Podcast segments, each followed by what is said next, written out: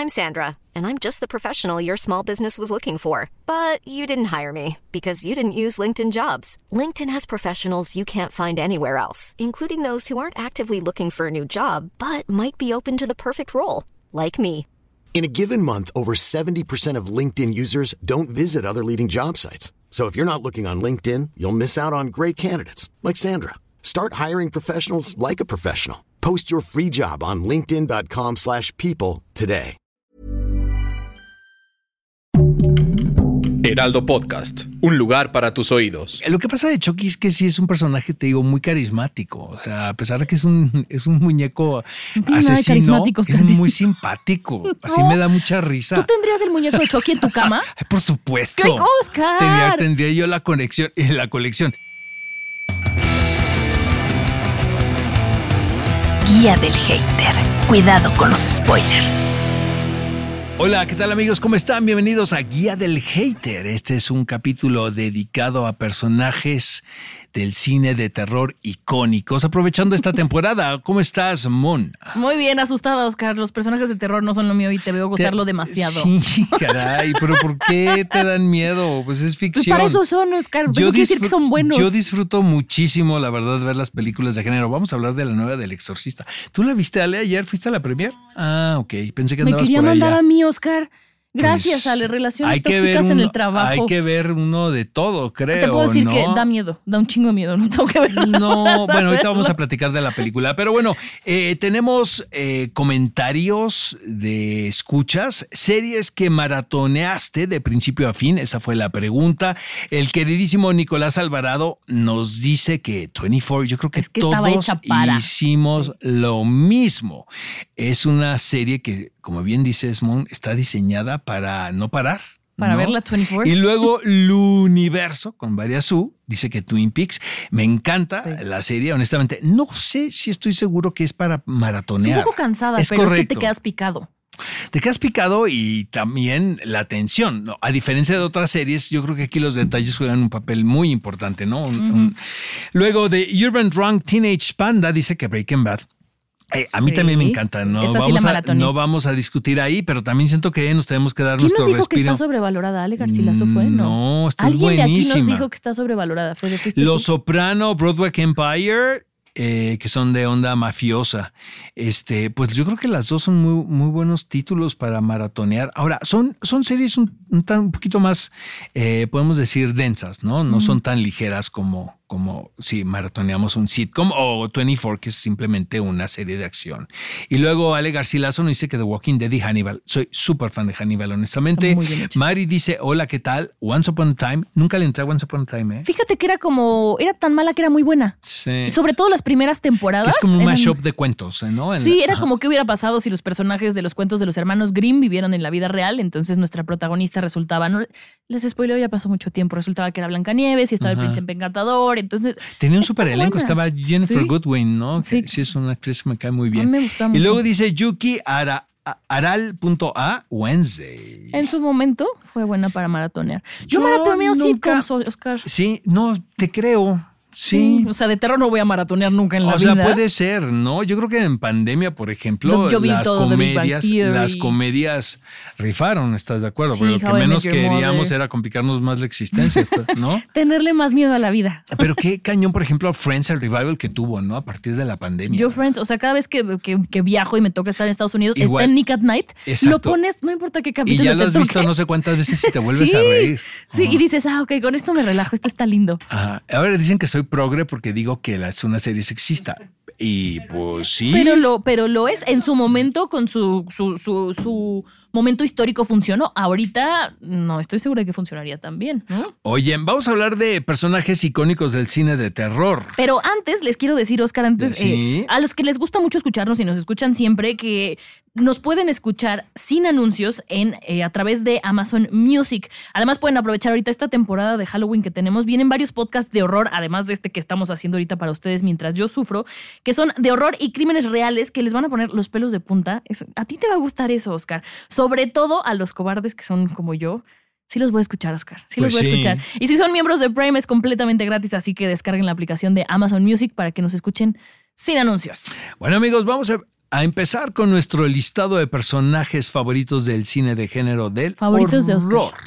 Y bueno, Pennywise. ¿Qué piensas de esto? Pennywise me parece de los personajes más aterradores de la historia. Ya hemos hablado aquí de que para mí It me traumó. O sea, si de por sí a mí los payasos de chiquita no me gustaban y luego vi el trailer de It, con eso me bastó. O sea, siento que, que es un personaje clásico. ¿Es tu favorito, no, Oscar? ¿O de tus Sí, favoritos? es de mis favoritos, Sí. honestamente. Pero eh, yo la verdad tengo eh, siempre la teoría de que los payasos son un Diabólicos. concepto muy macabro.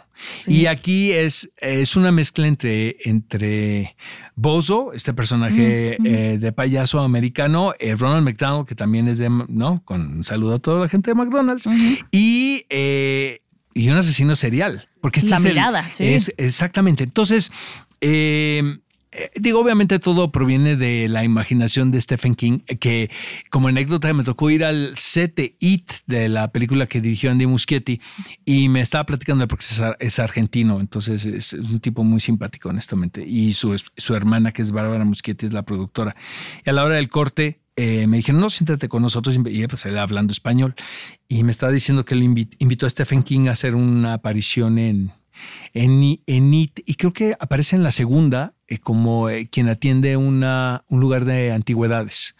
Eh, pero le dice, bueno, voy a hacer, le dicen de Muschietti, bueno, ahora voy a hacer yo It, ¿no? Porque hay una versión que hicieron para televisión que realmente es terrorífica con Tim Curry, quien está fantástico en hace personaje. espectacular. Espectacular, de verdad. Lo que he Tesoro visto en los nacional. comerciales, ¿va? Porque Tesoro Nacional. Pero este es muy buena la serie. Vaya, buena para la televisión y en el concepto de los 90, Y en la pero de la época exactamente. Pero eh, dice Andy Muschietti que le comentó a Stephen King, oye, si tienes algunas notas que darme, unas recomendaciones de cómo abordar la historia. Y le dice a Stephen King, no me acuerdo de nada. Pues, se, se escribió la novela hace muchos años y creo que se portaba muy mal Stephen King. Entonces, este, pues consumía psicotrópicos y pues ya no se acuerda de nada el señor. Pero bueno, ahí quedó la novela. Yo creo que el concepto de It es bien padre. A mí me encanta la historia de estos, este grupo de niños que son misfits, que son desadaptados y que son aterrorizados por. Este sí es un, es un ente, es un meteorito. O sea, It, que tiene forma de payaso y bueno, se puede convertir en varias cosas, pero realmente aterroriza a los niños a través de la figura del payaso. Eh, tiene un problema la historia que es del concepto, es la novela. Ahora sí que no hay director que lo pueda resolver porque es un asunto del concepto que propone Stephen King. Entonces, pues mm, ahora sí que no, ahí quedó, ¿no? a mí, a mí yo no, la veré. Nunca más en la vida. Y vámonos con el siguiente personaje icónico que es Chucky, este muñeco diabólico. A ver, esas películas en su momento yo no las vi cuando me decían, no, es que salió una película de Chucky. Lo he contado y lo repito, yo me imaginaba unas galletas Chucky y decía, no me puede dar miedo una galleta Chucky. No tenía idea de qué me estaban hablando.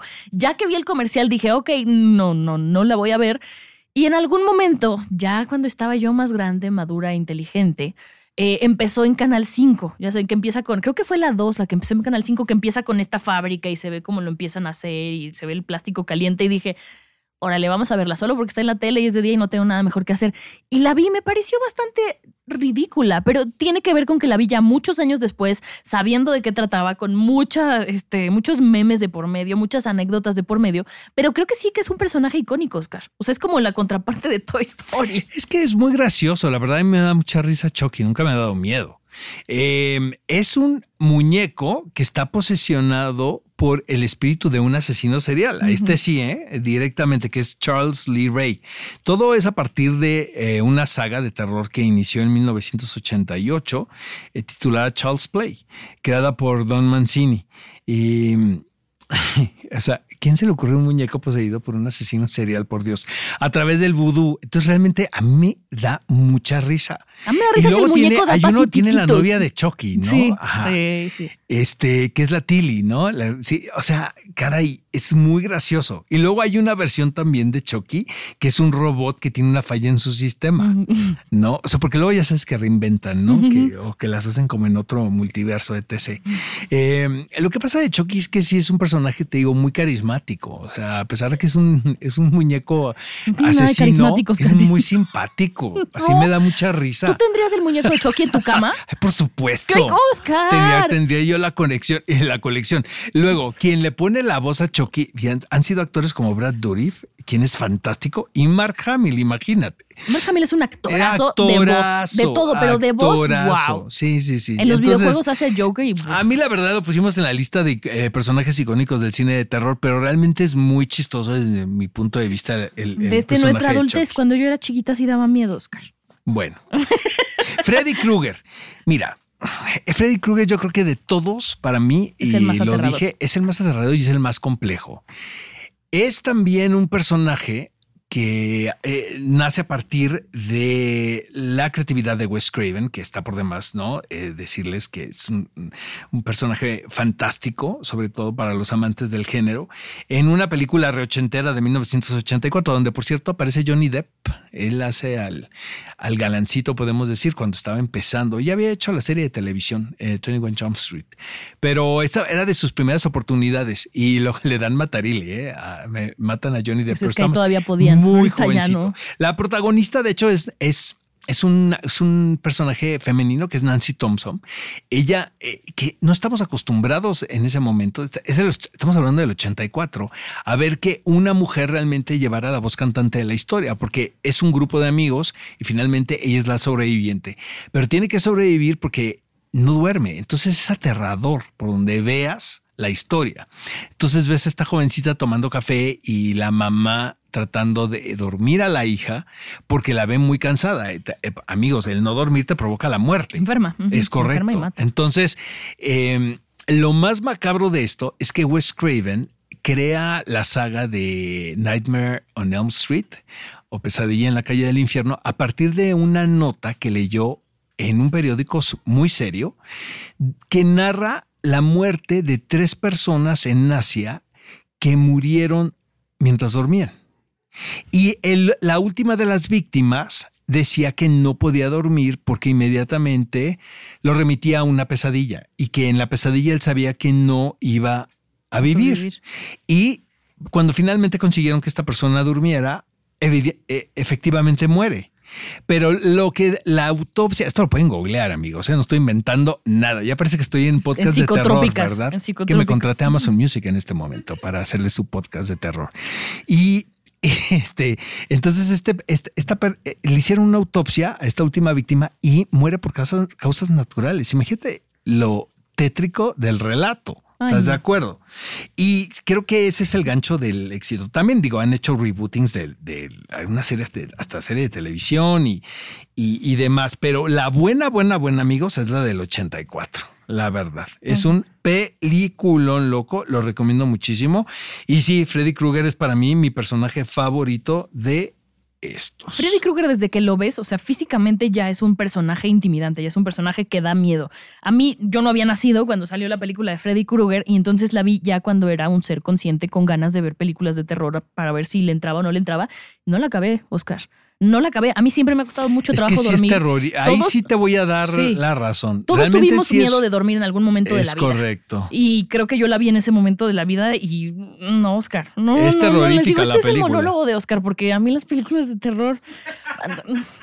Bueno, No. Michael Myers, ¿qué piensas de Michael, Michael Myers nunca la he visto ni la veré, solo sé que tiene ¿En una sierra serio? eléctrica. No, Oscar, lo ubico, lo ubico por no, las Michael máscaras Myers de Halloween. no tiene sierra eléctrica. Entonces, ¿cuál es el que tiene la sierra Jason de Jason. Viernes 13. No, es- esa tampoco la voy a ver, Oscar, ni la he visto ni la veré. Los ubico por los disfraces de Halloween. Así, Bueno. aquí sí me ponen el Michael traje. Myers, amigos, es el, podemos, podemos decir el antihéroe, porque para mucha gente sí lo es, Antihéroe de. Halloween, de esta serie que, de películas que inventó John Carpenter en, a partir de 1977, creo que es la primera, eh, 78. Jamie Lee Curtis es la, la, la protagonista de la, de la serie de películas, la 1 y la 2 y luego ya en los rebootings. Eh, Michael Myers es un niño de 6 años quien asesina a su hermana mayor. Y bueno, se convierte esto en una también en una obsesión para el doctor Loomis, que a este personaje lo vemos en la 1 y en la 2, las de John Carpenter. Y, y bueno, este niño eh, crece, pasan 15 años y regresa a asesinar a su hermana menor, que es Jamie Lee Curtis. Son hermanos, Michael Myers. ¿Y cómo se llama el personaje de Jamie Lee Curtis? Bueno, ahorita nos van a decir. Louis, ah, lo- exacto, Lori. Laurie Strode, es correcto, gracias. Luego hubo rebooting de Halloween. Ha tenido, podemos decir que son tres importantes. El primero Hey, I'm Ryan Reynolds. Recently, I asked Mint Mobile's legal team if big wireless companies are allowed to raise prices due to inflation. They said yes. And then when I asked if raising prices technically violates those onerous two year contracts, they said, What the f are you talking about, you insane Hollywood ass? F- So to recap, we're cutting the price of Mint Unlimited from $30 a month to just $15 a month. Give it a try at mintmobile.com slash switch. $45 upfront for three months plus taxes and fees. Promo rate for new customers for limited time. Unlimited more than 40 gigabytes per month. Slows. Full terms at mintmobile.com. I'm Sandra, and I'm just the professional your small business was looking for. But you didn't hire me because you didn't use LinkedIn jobs. LinkedIn has professionals you can't find anywhere else, including those who aren't actively looking for a new job but might be open to the perfect role, like me. In a given month, over 70% of LinkedIn users don't visit other leading job sites. So if you're not looking on LinkedIn, you'll miss out on great candidates like Sandra. Start hiring professionals like a professional. Post your free job on linkedin.com/people slash people today. Porque luego hay unas películas ahí como que, que forman parte del universo, pero no son tanto. Es la primera que es la de John Carpenter y luego viene la de Rob Zombie, ¿no? Que todos vimos también. Siento que la de Menos Rob yo. Zombie, la de Rob Zombie sí es un poquito más como psicológica, o sea, no tanto es como este, esta violencia eh, física, ¿no? O, o esta cosa tan slasher que vimos de John Carpenter. Y luego viene la de David Gordon Green, que ahorita vamos a hablar de la última película del exorcista, que por cierto él la dirige, que siento que desde mi punto de vista, amigos, es la la menos lograda de las versiones de Halloween, la de David Gordon Green. Eh, lo único bueno que hizo David Gordon Green fue eh, traernos de vuelta a Jamie Lee Curtis a, la saga, que eso es siempre bienvenido. La verdad, ella me encanta y bueno, o sea, ella forma parte de, de- de todo este legado de, de Halloween. Pero este, pues Michael Myers sí es un personaje terrorífico, la verdad. por eso no le he visto Oscar. Pero si quieren ver películas de terror efectivas, la las primeras de John Carpenter las recomiendo muchísimo. Y del exorcista de la nueva, Oscar, ¿la nueva o la vieja? Bueno, obviamente la vieja, o sea, es que, miren, lo que pasa que para mí la, El Exorcista original, eh, la de William Friedkin, eh, basada en la novela de William Peter Blatty, que a su vez está basada en un caso real, eh, me parece no solamente una gran película de terror, me parece una de las mejores películas que he visto, o sea, en cine comercial. O sea, es, es fantástica. O sea, es un examen eh, sobre la relación madre-hija. O sea, todo el asunto del, del, podemos decir, de la posesión, realmente es el marco para presentarte estos personajes tan atormentados como es el personaje interpretado por Ellen Burstyn, quien es la mamá, y el personaje que eh, es el padre Carras, ¿no? Quien es, podemos decir, el protagonista del, del exorcista. Luego vinieron algunos capítulos posteriores, secuelas, algunas secuelas directas, otras indirectas, pero eh, algunas la gente luego luego descalifica, es que es una basura, que no, o sea, hay una donde aparece Richard Burton, otra donde regresa Linda Blair, por ejemplo, otra donde no tienen nada que ver estos personajes. Entonces ahora David Gordon Green, eh, junto con eh, Blumhouse, nos traen un capítulo más de, podemos decir, El Exorcista. como hay una, hay un hilo que conecta a los personajes originales con los acontecimientos que se están contando en esta ocasión que suceden en la época actual. O sea, no es un remake. No, no es un remake, para nada. Al contrario, es traen al personaje interpretado por Ellen Burstyn y spoiler alert, se le pueden adelantar. Si quieren amigos, aparece en la última secuencia Linda Blair. Entonces, eh, siento. niña, ¿no? Sí, es la niña de La la, niña. de la del Ajá, sí, 71. sí, sí, o sea, no, no, ahora es no. una señora, ¿verdad? Ay, no. Este, eh, es- yo siempre he dicho que Linda Blair era una estupenda actriz. Sí, pero después de esa experiencia yo también me hubiera alejado. Yo creo que eh, no sé qué tanto interés, digo, no la conozco, ¿verdad? No sé qué tanto interés tendría ella de continuar actuando, ¿no? Eh, porque siento que lo pudo haber hecho. Eh, hizo otras cosas, no solamente el exorcista, pero lo que sí es un hecho es que el personaje de Reagan en la original eh, fue tan fuerte y sigue siendo una película que deja una impresión tan grande en el espectador, que son histriones intérpretes que toda la vida van a luchar contra, El personaje que contra la imagen exactamente que lograron. Y yo siento que ese es el caso de Linda Blair. Entonces, eh, ¿qué sucede con la película del exorcista? Eh, Believers, eh, eh, creyente se llama exactamente este episodio. Eh, es un desacierto, honestamente. O sea, el- creo que la primera parte de la película es muy aburrida. eh, la parte del exorcismo a mí me pareció muy bien logrado. En esta ocasión son dos niñas las que están poseídas y viene el personaje que interpreta Ellen Burstyn, que es una actrizaza de primer nivel, a fungir como eh, asesora, ¿no? Porque es ella obviamente vivió la experiencia de su propia hija. Ella escribe un libro a partir de ese exorcismo y pero ese, el, y el éxito y la publicación de ese libro provoca una lejanía entre madre e hija. Eh, ahora, eh, no me parece tampoco que es eh, la catástrofe que dicen muchos críticos que es.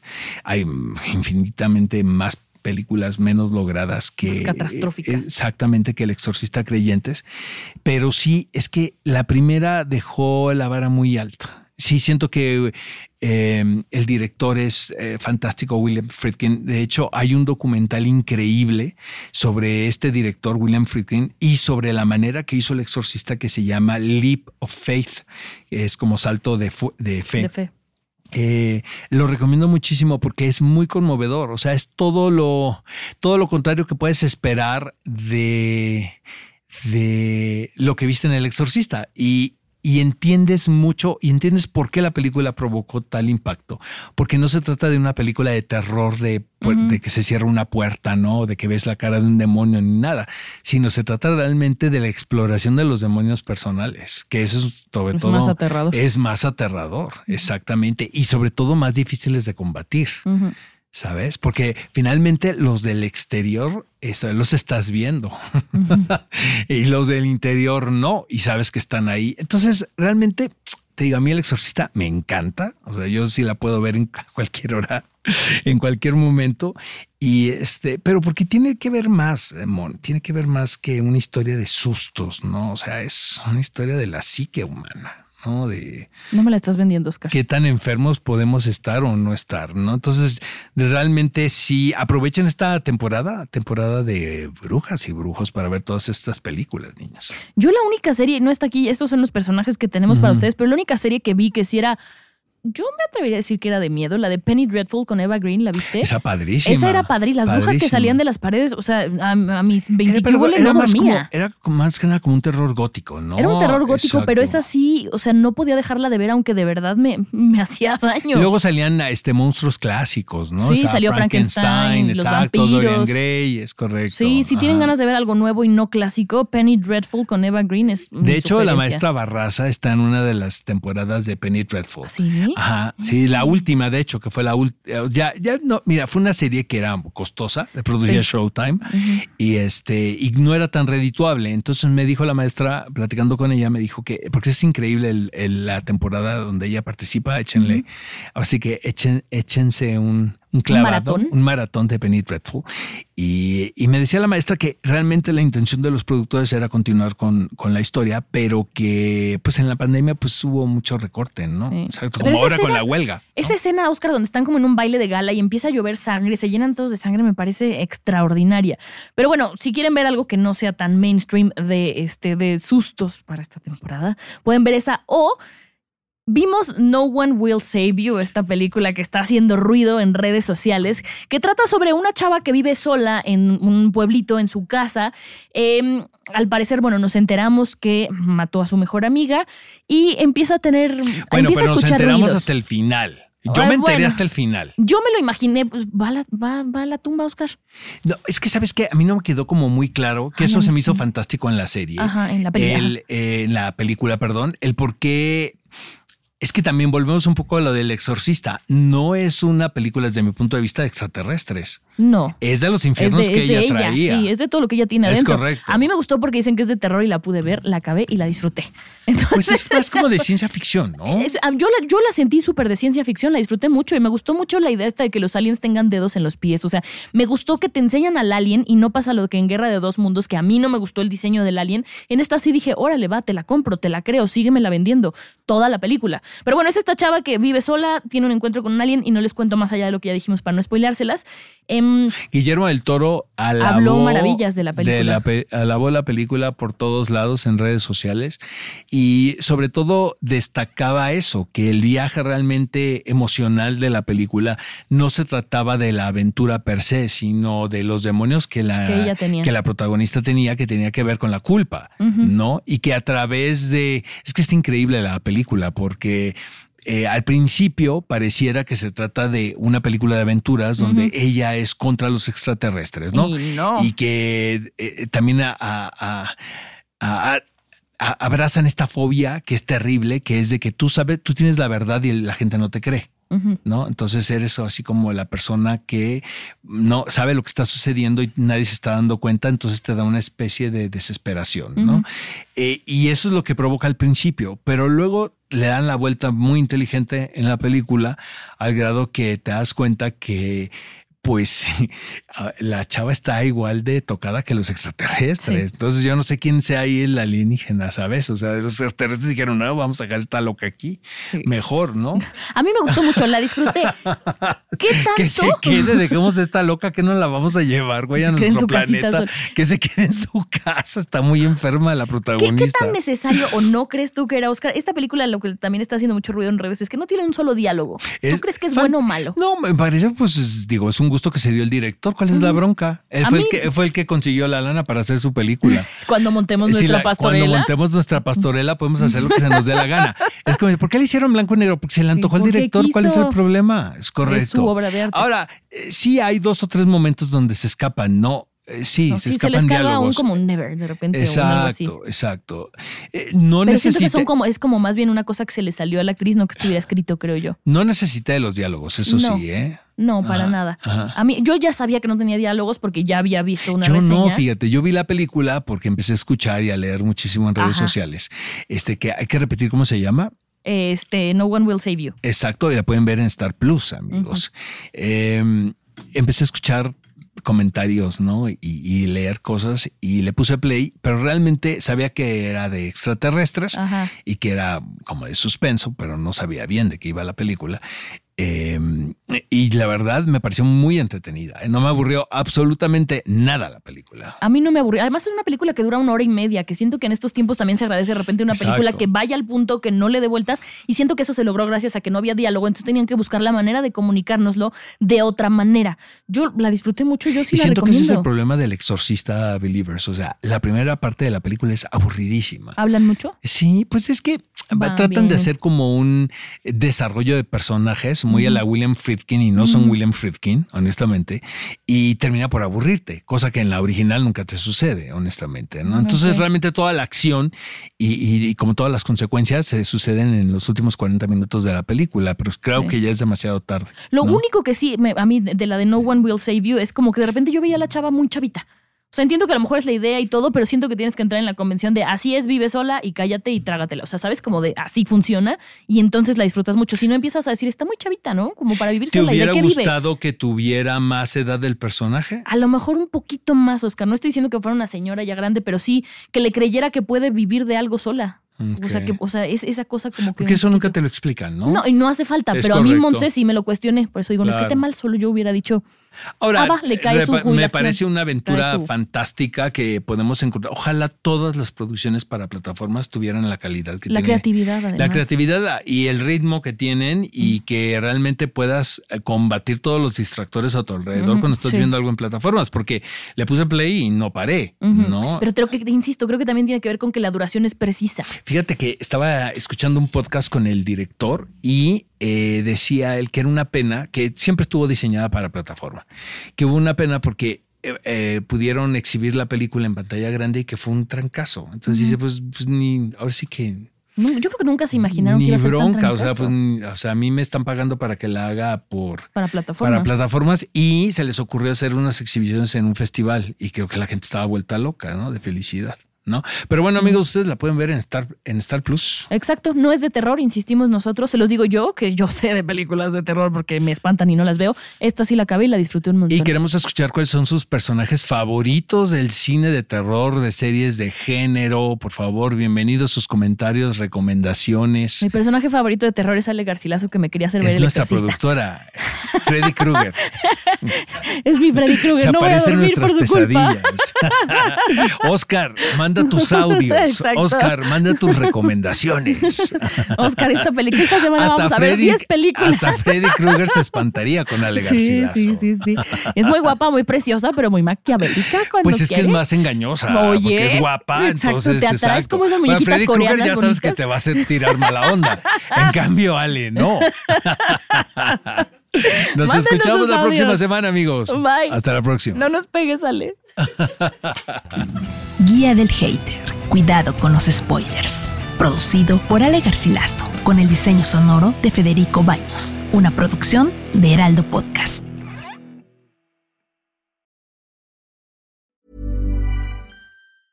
Hey, it's Paige DeSorbo from Giggly Squad. High quality fashion without the price tag. Say hello to Quince. I'm snagging high-end essentials like cozy cashmere sweaters, sleek leather jackets, fine jewelry, and so much more. With Quince being 50 to 80% less than similar brands. And they partner with factories that prioritize safe, ethical, and responsible manufacturing. I love that. Luxury quality within reach. Go to quince.com slash style to get free shipping and 365 day returns on your next order. Quince.com slash style.